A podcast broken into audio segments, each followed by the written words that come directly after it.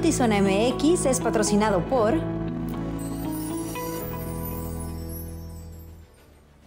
Muy buenas tardes, bienvenidos a, a Notizón MX. Les saluda con mucho gusto Alejandra Gagiola, eh, Luis Eduardo Cantúa, sumándose a la barbimanía, como podrán darse cuenta, de Rosita.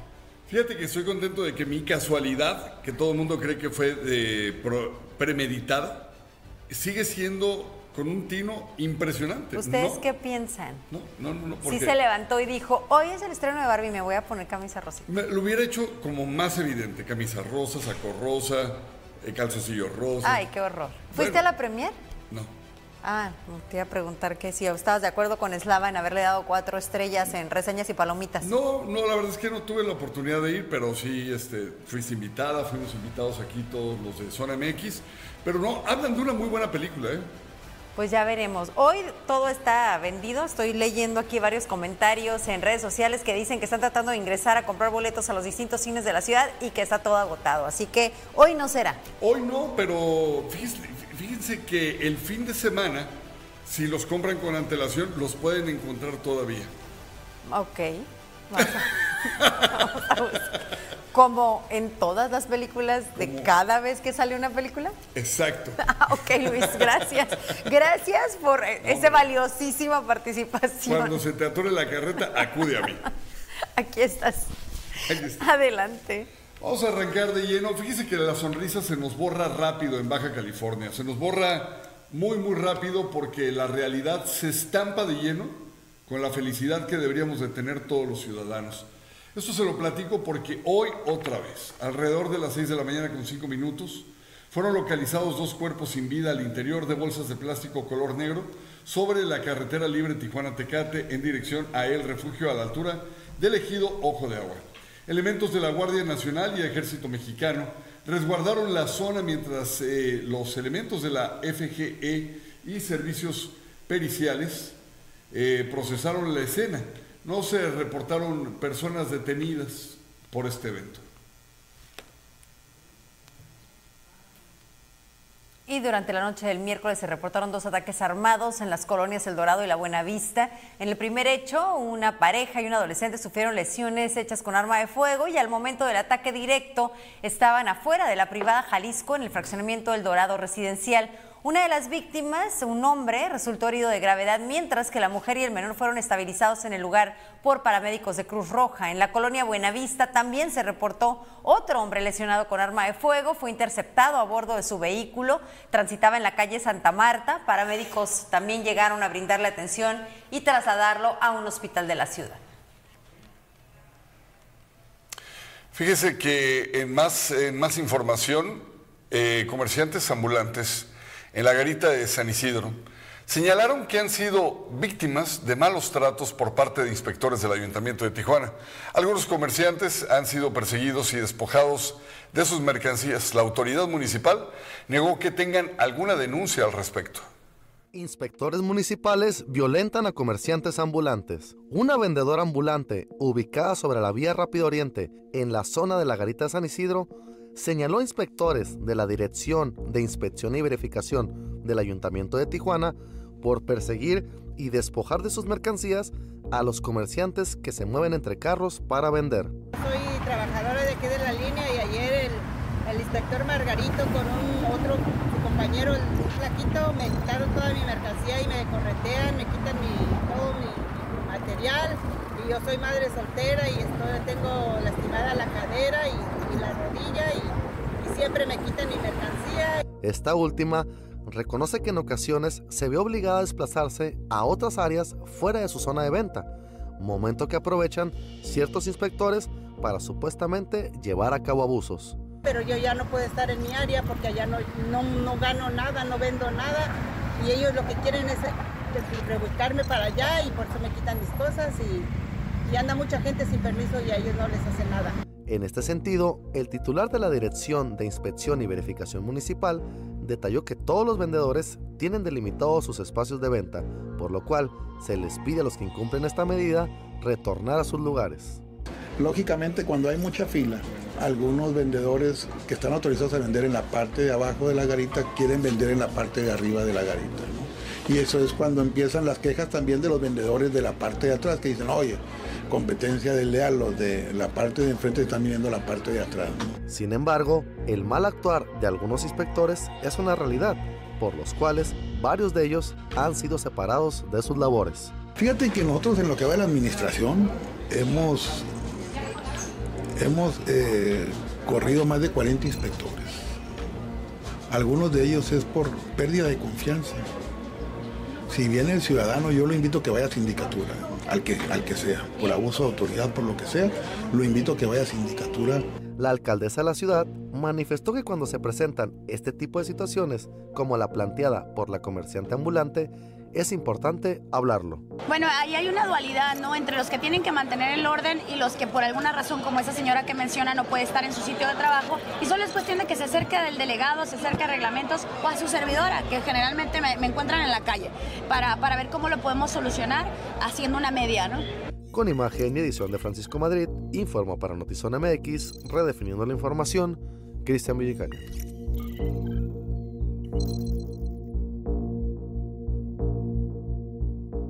En este verano, disfruta con tus seres queridos y prepárate para realizar actividades como días en la playa, montañas, festivales y más, compartiendo momentos únicos y viviendo la aventura, convirtiéndolo en un verano inolvidable. Conócenos en Clima y Zona MX. Bueno, y en otra información, atención, si vives o conoces a alguien que viva en la colonia Reserva de Palmillas, Tribuna en tu colonia estará mañana 21 de julio a las 10 de la mañana. Acompáñanos y participa con nosotros en la ubicación o sigue nuestra transmisión en vivo. Te esperamos. Telcel siempre, pero siempre tiene las mejores promociones para ti. Contrata el plan Telcel Plus 4 a 24 meses con tu equipo y te regalarán 24 gigas más para que disfrutes de su red 5G. Acude a tu Telcel más cercano para más información y aprovecha para contratar tu plan con los beneficios que te ofrece Telcel. La mayor cobertura y velocidad. Fíjese que el cuerpo de una mujer sin vida fue localizado en el área de un cerro cerca de las inmediaciones del Boulevard 2000 y la presa Abelardo L. Rodríguez en la colonia Valle Bonito. La víctima, quien no ha sido identificada, tenía heridas de arma de fuego. Elementos de la Guardia Nacional y Policía Municipal resguardaron el lugar mientras la Fiscalía y Servicios Periciales realizaban la investigación correspondiente. Anoche los residentes de Tijuana, del sur de California, también del Valle Guadalupe, en el puerto de Ensenada, fueron testigos del lanzamiento del cohete Falcon 9 en la empresa SpaceX. La estela de luz que se produjo se pudo observar desde distintos puntos de la ciudad fronteriza.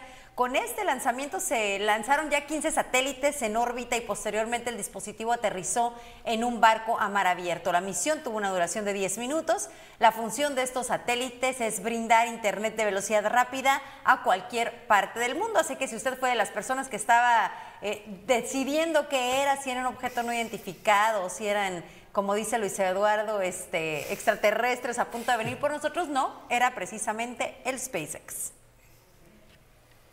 Yo hubiera preferido que fueran extraterrestres. Ya la humanidad ya merece que llegue alguien diferente y nos gobierne a todos. Ya, de plano.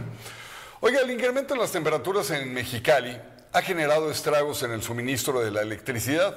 La falta de energía está afectando a hogares del valle y de la zona urbana también.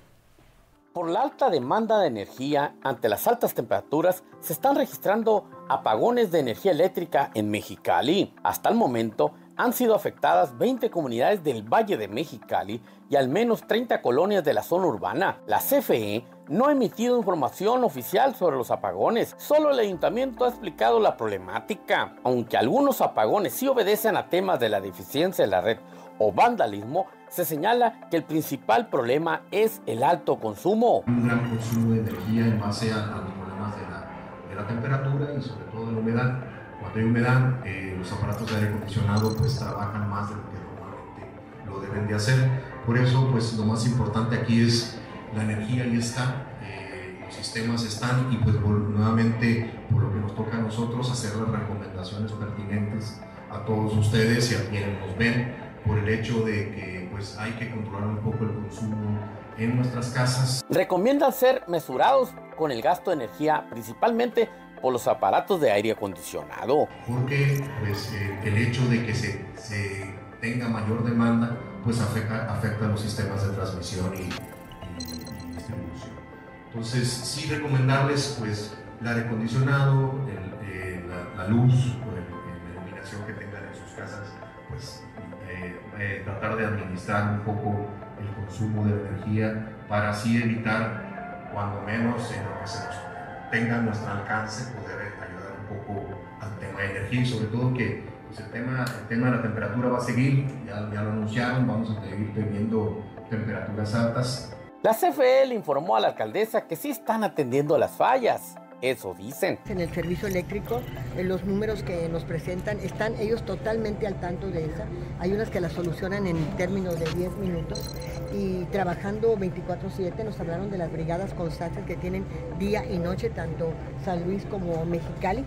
Eh, para poder estar atendiendo estas fallas que corresponden a, pues, a múltiples causas, pero sobre todo, bueno, no múltiples, a varias causas, pero la que ellos resaltan más es este uso excesivo de la electricidad que se hace. La paraestatal tiene a 55 personas para atender las fallas, pero las quejas en redes sociales continúan. Atendieron la la invitación dicen que con muchísimo gusto para que todas estas dudas puedan disiparse. Pero atendiendo directamente a su pregunta, son 55 personas atendiendo en diversas cuadrillas, tanto ciudad como valle. Nada más le hablo de Mexicali. Aparte, en San Luis, 45 personas más que están atendiendo. La CFE ofrece en sus plataformas digitales, por cierto, una serie de requisitos para reclamar un aparato dañado por un apagón, por lo que muchos mexicalenses tendrán que buscar este mecanismo para compensar algún aparato dañado. Con producción de Lordan García para Notizona MX, redefiniendo la información, José Manuel Yepis.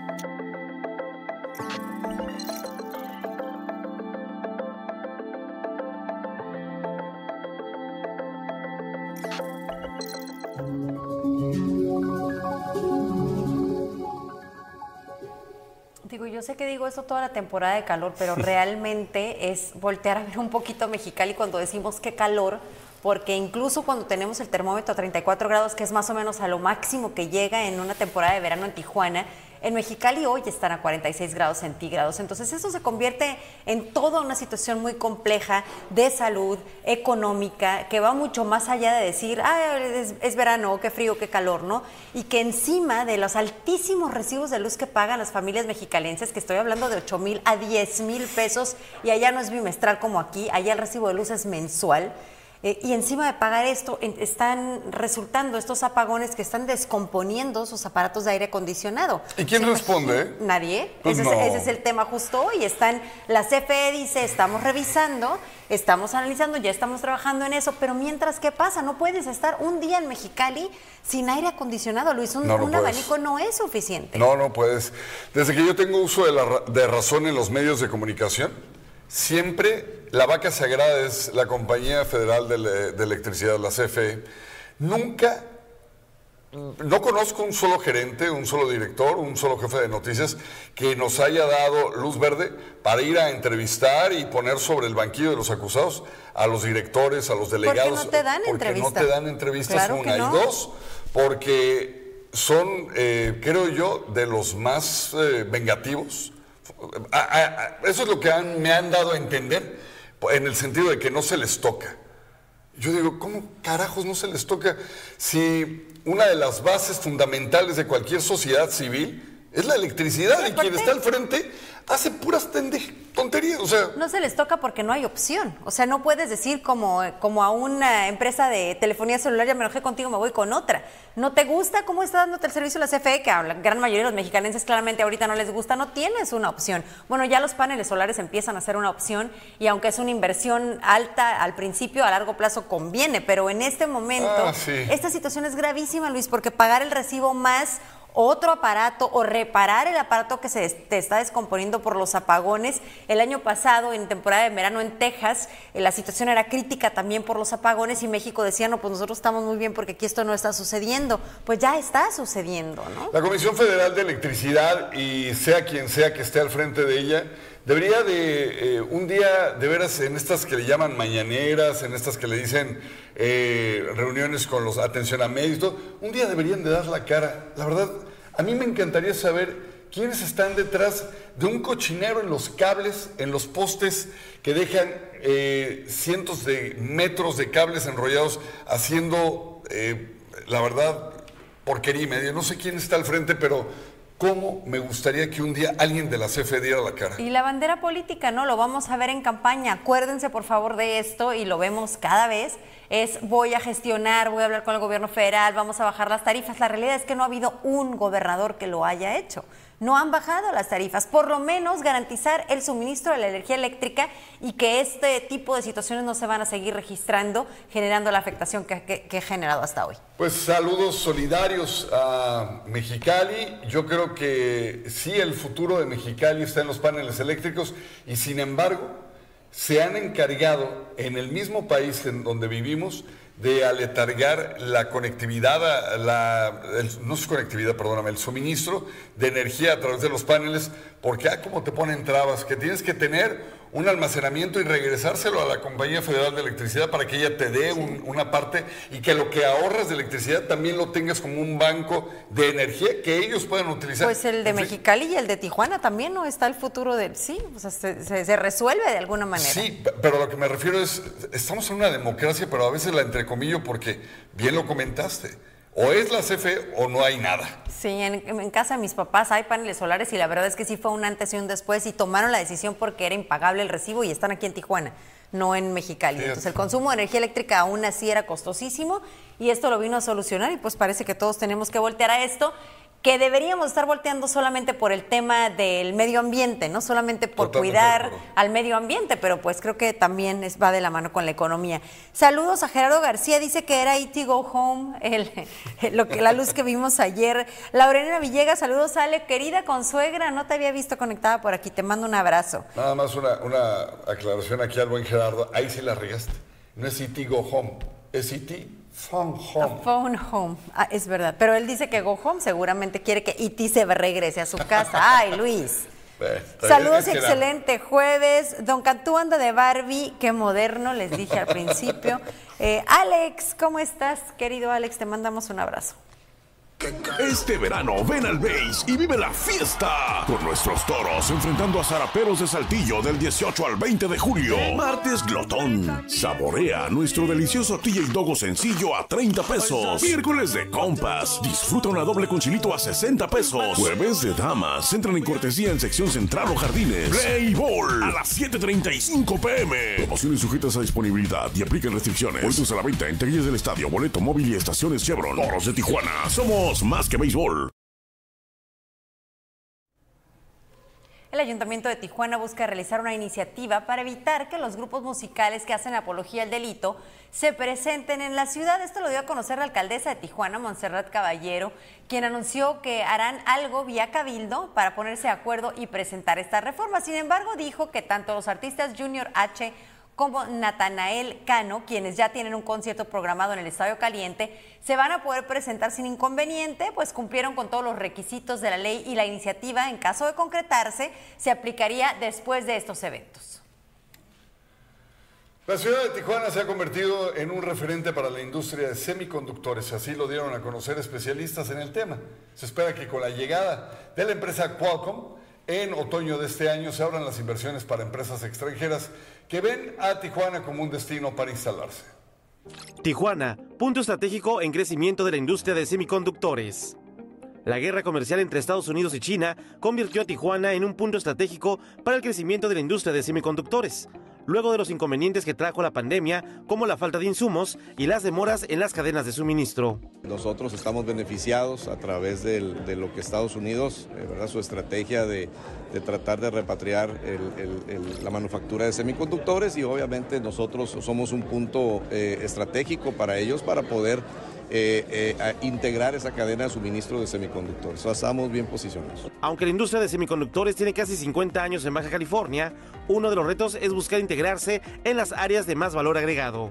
Pues también ya vimos que existe todavía un mundo de oportunidad Digo, precisamente porque más del 90% de los procesos que corresponden a la materia prima de lo que es el tema de semiconductores, pues está en Asia, ¿no? Eh, y como megaregión, eh, lo que también queríamos transmitir el día de hoy es que debemos de estar buscando nuestra inserción en las partes del proceso de más valor agregado, ¿no? que son las que estamos desarrollando actualmente aquí en la región. Al respecto del reciente anuncio de la llegada de la empresa Qualcomm a Baja California, el subsecretario de Inversión detalló que este anuncio trajo interés de otros inversionistas extranjeros. Ya tenemos tiempo eh, viendo a otros jugadores de la industria de semiconductores eh, que, están interesados en el Estado. De hecho, vamos a ir la semana que entra con la asociación donde se agrupan las principales empresas de semiconductores, porque tienen mucho interés en escuchar lo que está pasando en Baja California. Fue a mediados de julio cuando el gobierno de Baja California informó que para otoño de este año la empresa Qualcomm iniciará operaciones en Tijuana. Con imagen y edición de Tania Hernández, informó para Notizona MX, redefiniendo la información, Uriel Saucedo.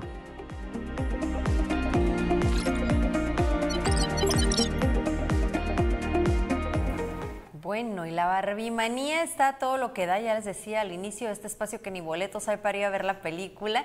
Y bueno, subiéndose al tren del usted ya sabe que eh, vamos a ver en el Museo del Coleccionista de Tijuana las Barbies que tienen ahí en un break con Lordan.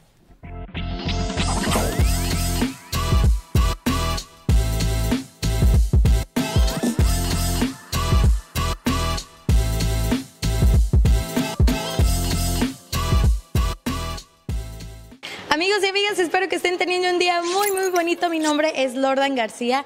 Oigan, pues hoy me siento muy feliz y emocionada porque los vengo a traer aquí al Museo del Coleccionista aquí en Tijuana, porque pues aprovechando todo este tren, toda esta fiebre rosa que nos trae la película de Barbie, quiero mostrarles esta preciosísima colección que nos trae Nicolás Blanco, porque pues justamente es eso, la colección de Barbie. Acompáñenme.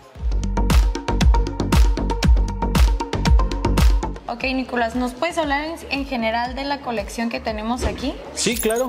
Mira, si, si gustas, damos un recorrido juntos. Perfecto. En esta vitrina tenemos la reproducción de la primer casa de Barbie. Esta casa eh, fue la primera que tuvo Barbie. Era toda hecha de cartón para que las niñas de aquel entonces las armaran, las este, jugaran con ella y luego se guardaba todo como un gran cajón. ¿Ustedes saben cuál fue la primera profesión de Barbie? La primera carrera oficial de Barbie es ser modelo. Y la segunda, que es el vestuario que tiene aquí al lado, es ser cantante. Entonces, esta fue la primera copia, o una copia de, la primer Barbie también, ¿no? Esta fue, por ejemplo, por el 60 aniversario. Y esto fue muy curioso porque el 60 lo ubicamos eh, siempre como con la mayoría de edad, ya como una edad adulta. Entonces, muchas de las muñecas del 60 aniversario salieron con el pelo plateado, no como esta Barbie ya ah, madura. Oigan, pues a mí me encanta Star Wars y Barbie tiene una colección basada en las películas. ¿Lo sabían? Robert Best fue un diseñador de modas, actualmente dirige como toda esta parte fashion o de glamour que tiene Barbie. Entonces, si te fijas, son varios personajes de la línea Star Wars pero hechos en alta costura. Por ejemplo, estos vestidos como de la princesa Leia, pero súper largo, con botas, con peinados. Oye, ¿y estarás de acuerdo conmigo que, por ejemplo, tal vez al principio no era la intención, pero ahorita vemos que aquí ya está hablando de inclusión, ya está hablando de historia, ya está hablando de incluso motivación? Ahorita ya el tema es la inclusión, el tema es, por ejemplo, este Ken que está acá es el primer Ken maquillado que existe en la línea Collector. Tiene las uñas igual que yo rosas. trae rubor, trae maquillaje en los ojos, ¿no? Y trae como una especie de, no de tacón, pero como zapatos altos. Plataforma. Tenemos Barbies con vitiligo, tenemos Barbies con prótesis de piernas, tenemos Barbies con síndrome de Down. Salió la primera Barbie con síndrome de Down. Y no podía faltar hacer mención de la primera Black Barbie. Barbie, muchos años después, un, un par de años después de ser la chica rubia de Malibu, que todo el mundo conoce, empezó a tener diversidad. Entonces, este fue una reinterpretación de la primer muñeca Christie que salió hace muchos años. Por cierto, la colección de BMR 1959 es muy interesante. El nombre completo de Barbie es Barbara Millicent Roberts y el año en el que salió al mercado fue 1959. Esta fue la primera vez que tuvimos Barbies en diferentes tipos y tamaños de cuerpo. Por ejemplo, aquí tenemos las Barbies que le llaman petit, que es un poco más baja del promedio. Acá tenemos lo que le llamamos la Barbie curvy, que son Barbies más robustas, curvilíneas. Y aquí tenemos, por ejemplo, las Barbie tall o, altas, que son Barbies que superan incluso el promedio de un Ken. Me imagino que no, no le vas a parar aquí donde las tienes, vas a seguir este, incrementando las Barbies. Sí, posiblemente, digo, hay muchas piezas que han salido, ahorita con la película pues están saliendo muchas piezas inspiradas en la película. Recientemente no he comprado nada a partir de que puse la exposición, sí pienso a lo mejor. Empecé en el 2019, que es relativamente poco, y hasta la fecha. ¿no? Recientemente compré algunas que están todavía aquí ya en exhibición para completar ciertas líneas, pero sí posiblemente es algo que, que dure muchísimo tiempo más. Y si ustedes también sueñan con ser coleccionistas, Nicolás les tiene un mensaje. Lo primero que les diría a cualquier persona que quiera coleccionar es que coleccione aquello que le haga feliz, que lo coleccione con amor, que lo coleccione porque le satisface. Y la muñeca o la pieza de colección que tú vas a querer y que va a ser para ti va a llegar en el momento que menos lo esperes. Esta colección estará disponible el resto del año y si ustedes quieren venir y verla, pueden hacerlo los días viernes, sábado y domingo de 10 de la mañana a 6 de la tarde en el Museo del Coleccionista de Tijuana. Oigan, y pues, ¿qué les pareció esta preciosa colección? A mí, la verdad, quedé fascinada con todas, pero me atrevería a decir que esta de Star Wars fue mi favorita. ¿Ustedes qué dicen? Aquí coméntenos en el videito para ver cuál es la que más les gustó. En cámara me estuvo ayudando Tania Hernández y con ustedes, Lordan García.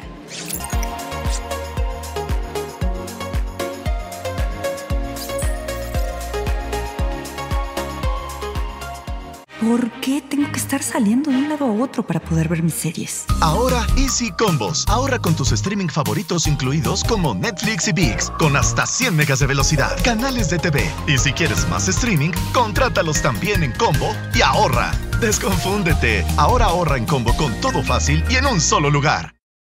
Hola, ¿qué tal amigos? Soy Martín Sarromán y bienvenidos a Chef en Escena. Tenemos un súper invitado, es un periodista muy reconocido en la zona, se conoce el famoso Pepito, ¿no?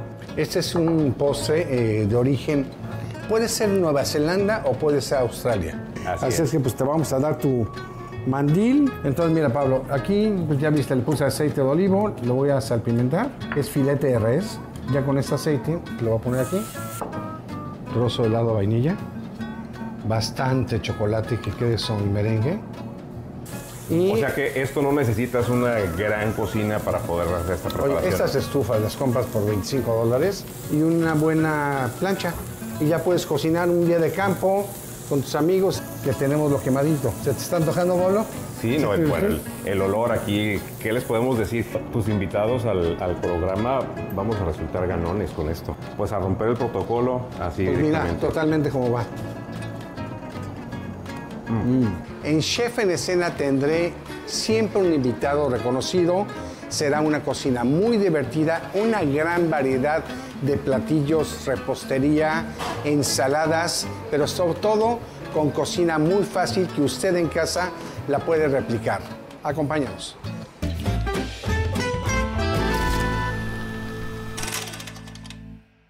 En el corazón de nuestra ciudad se encuentra un espacio que ha visto nacer diversas historias de esperanza, motivación y amor rosaritense. A orillas de nuestro mar, este lugar vivirá una gran transformación para disfrutar de nuevos y espectaculares atardeceres, en un espacio de más de 10.000 metros cuadrados, llenos de jardines y áreas de esparcimiento. Esta magna obra albergará los mejores momentos de tus hijos, nuestros abuelos y tu pareja al estar rodeados de la belleza natural del entorno. Ubicado en la calle Costa Azul, este andador con ventana al mar será el más hermoso de Baja California y los rosaritenses. Por esto y más, me encanta Rosarito.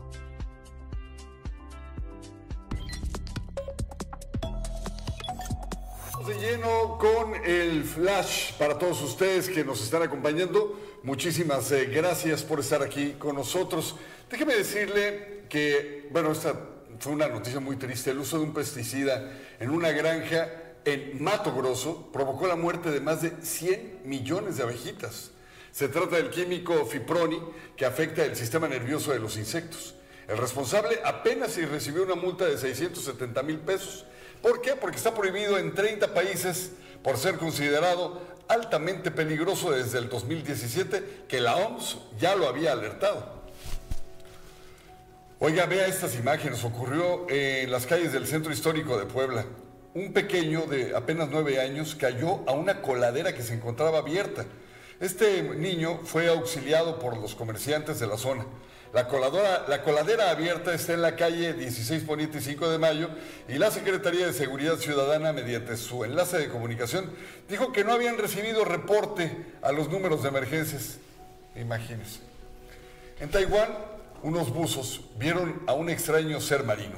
Se trata del pez remo de aguas profundas. Sin embargo, ver este animal causó pánico entre los habitantes, pues supuestamente es el presagio de un desastre natural como tsunamis o terremotos. Por ejemplo, el 20 de octubre apareció en costas de Ecuador y horas después, tómala, un sismo de 6.5 grados en Panamá. ¿Coincidencia? Usted díganos. En la India, al menos 16 personas murieron electrocutadas y otras 6 resultaron heridas dentro de una planta de tratamiento de aguas residuales establecida en el distrito de Chamoli, en el Himalaya, donde se sospecha que una corriente eléctrica pasó a través de las rejas. Los fallecidos incluyen un oficial de policía y tres miembros de la Guardia Nacional.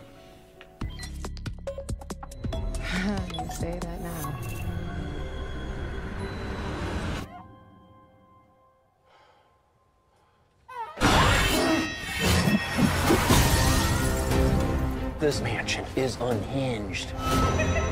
These ghosts definitely don't want to leave. Death lurks around every corner. If this comes down to an exorcism, we're in big trouble.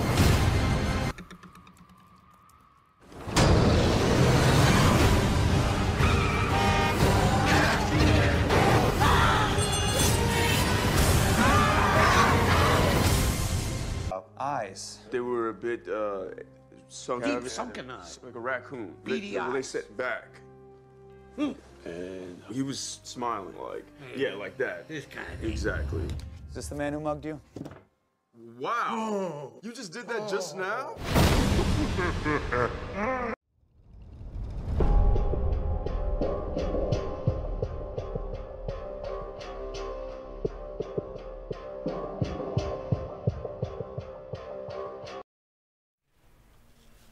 estamos. ¿Estamos listos? Ya listos para ir directo a la chica Kliman. Es que nosotros sí tenemos una Barbie aquí. Bueno, tenemos dos, ya vimos a Lordan y ahora vamos con Andy Piquero a socializar. Hola, ¿cómo están? Tenemos a tres, Ale. Tú eres la primera Barbie, la Barbie de Barbies. Muy bien, yo feliz de estar aquí con ustedes otro jueves, viernes chiquito. Y como ustedes ya saben, el día de hoy les traemos las mejores noticias del mundo del espectáculo.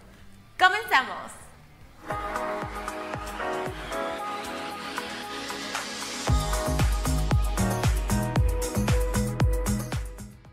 Fíjense que Khloe Kardashian se sinceró sobre su cambio físico y dijo que la destrozaron. Vamos a ver esto.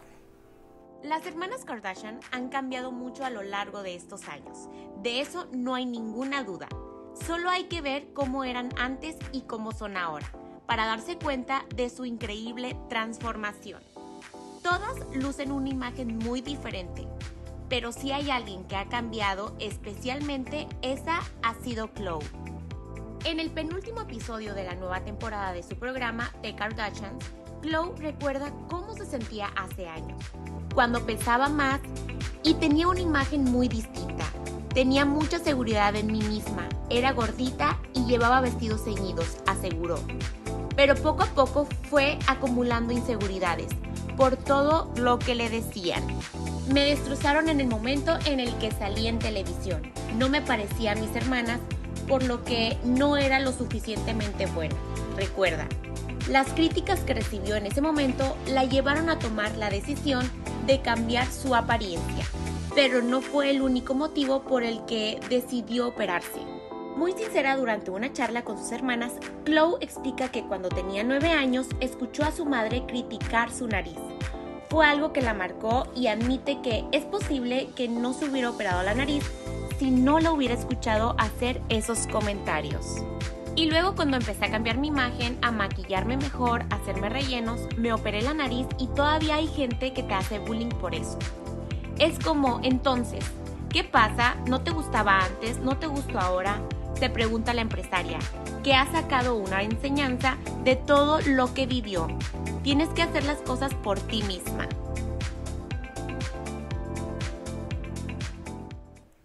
Quedó guapísima, la verdad, pero en eso tienes razón, o sea, siempre hay que hacer las cosas siempre pensando en uno y no pensando en los demás, porque jamás le va a dar el gusto uno a la demás gente. Así que siempre háganlo por ustedes. Y vamos con la siguiente nota y es que Marta Gareda trata de poder decir a la gente, sí pasó, sí pasó, cuando se encontró con la historia de Ryan Gosling. Vamos a ver esto. But I wanted to, this is a very important moment for me, because back in the day, there's a situation that happened in a restaurant, completely casual, Uh-huh. in which I was having dinner with a friend, and um, I stood up, and my sweater got caught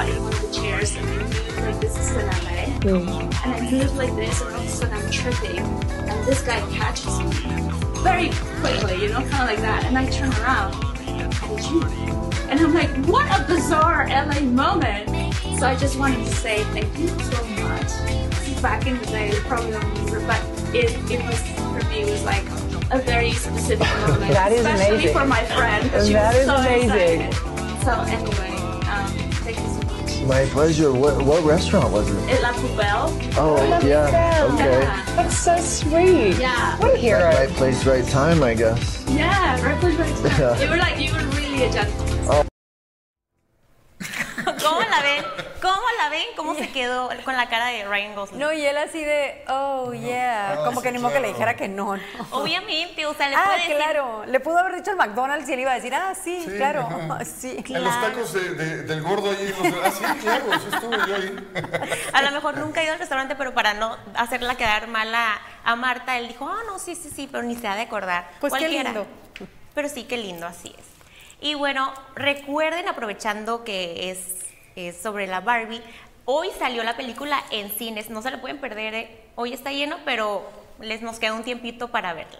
Y bueno, esto fue todo por hoy, espero les haya gustado. No se olviden que el próximo jueves estamos aquí con mucha más información.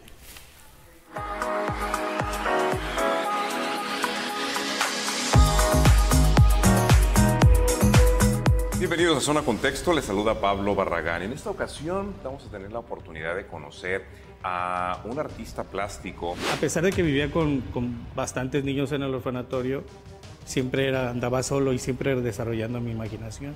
O sea, no sabía que existía hasta que alguien me ayudó, me, me hizo comprender que había un mundo de arte, ¿no? Entonces, donde conecta mi creatividad con, con, y mi niñez, mi, mi vivencias con, con el arte. De pintura, en algún momento, como cualquier niño, ¿no? Con lo que hubiera, siempre me gustó andar creando algo. Lo que vio fue precisamente que tenías talento. que me deja utilizar sus pinceles y sus colores.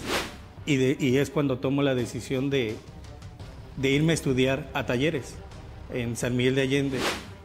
Y que cuando lo vemos, no nos queda la menor duda de que es mexicano. Hasta que sales ca- catapultado o, o tú mismo te catapultas hacia, hacia otro destino cuando ya San Miguel como artista te dio lo que te tenía que dar, ¿no? Su trabajo ya ha trascendido las fronteras, él se encuentra de regreso en, en Baja California. me pongo a trabajar y, y- y a- y- y también a pintar, ¿no? Entonces pasan los años y, y me voy quedando, me voy quedando y me voy enamorando de, de Tijuana.